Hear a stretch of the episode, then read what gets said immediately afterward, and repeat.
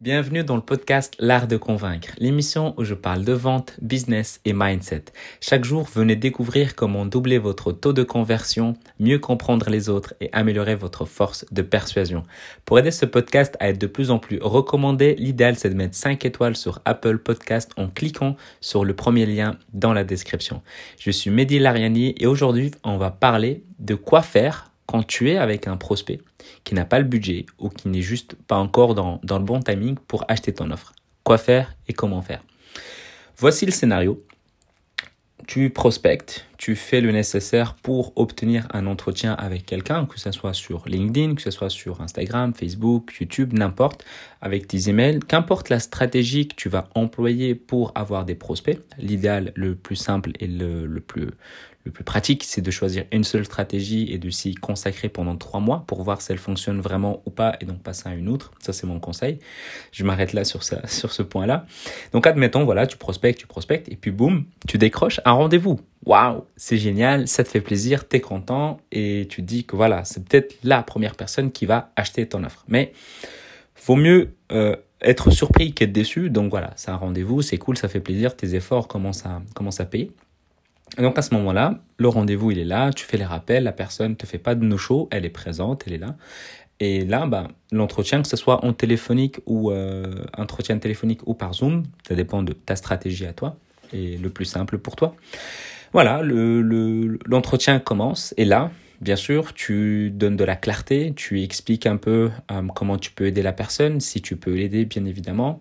Et là, bah, elle t'explique sa situation, tu lui donnes de la valeur ajoutée, un maximum de valeur ajoutée, tu analyses sa situation et comme j'ai dit, bah, tu, tu éclaires un peu sa situation pour qu'elle ne soit plus dans le flou, qu'elle sait exactement quoi faire après ton appel. En tout cas, à la fin de ton appel, elle sait vers quoi se diriger.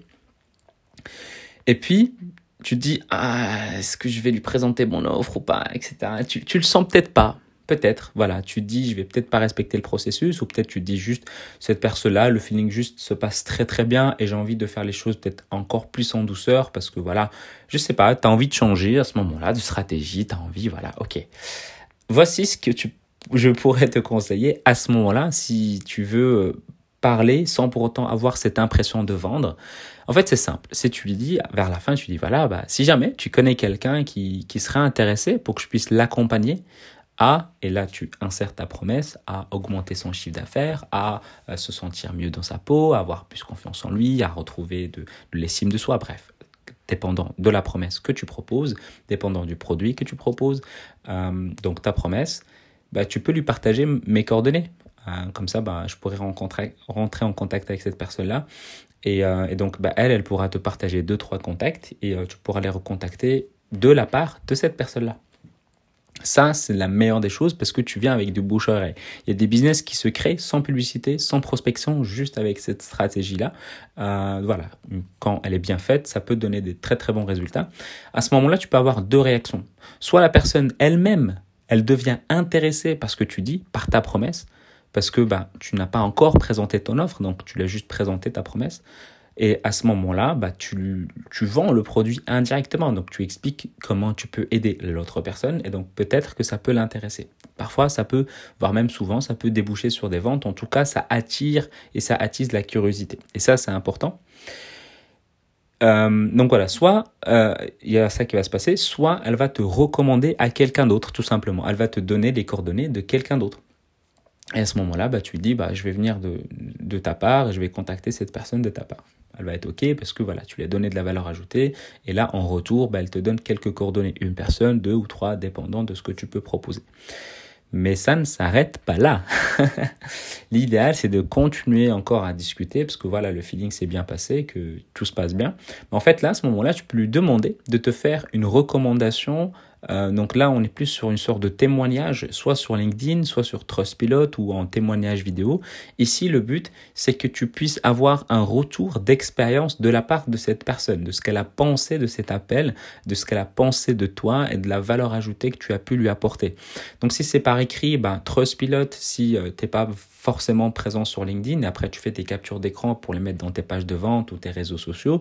Sur LinkedIn, si principalement tu es présent sur LinkedIn, bah, tu pourras demander aux personnes de le mettre sur LinkedIn ou bien carrément en témoignage vidéo parce que c'est pratique, c'est simple et surtout que c'est beaucoup plus crédible, il y a l'énergie de la personne et donc ben voilà, c'est beaucoup plus simple mais bien sûr ça demande plus d'efforts à, à mettre en place.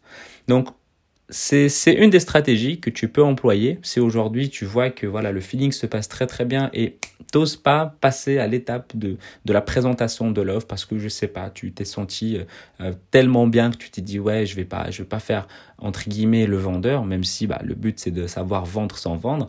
Bah, en fait tu peux contourner ça avec cette stratégie là et tu demandes ben si elle connaît quelqu'un qu'elle pourrait te présenter elle pourra te partager ces coordonnées là pour que tu puisses rentrer en contact avec cette personne donc une ou deux ou trois personnes.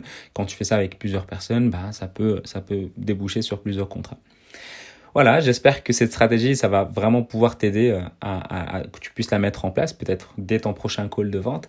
Euh, et avant de se quitter, j'aimerais que tu prennes 30 secondes de ton temps pour mettre 5 étoiles sur Apple Podcast ou sur iTunes si tu es sur PC, en rajoutant un commentaire de ce qui te plaît dans le podcast L'Art de Convaincre en cliquant sur le premier lien dans la description. une fois que tu cliques, tu dois descendre jusqu'en bas parce que bah il y a quelques épisodes et donc tu dois descendre jusqu'en bas pour voir les différentes étoiles et là tu as la possibilité de rajouter un, un peu petit texte pour dire ce que tu penses, une recommandation d'ailleurs, on en parle du podcast.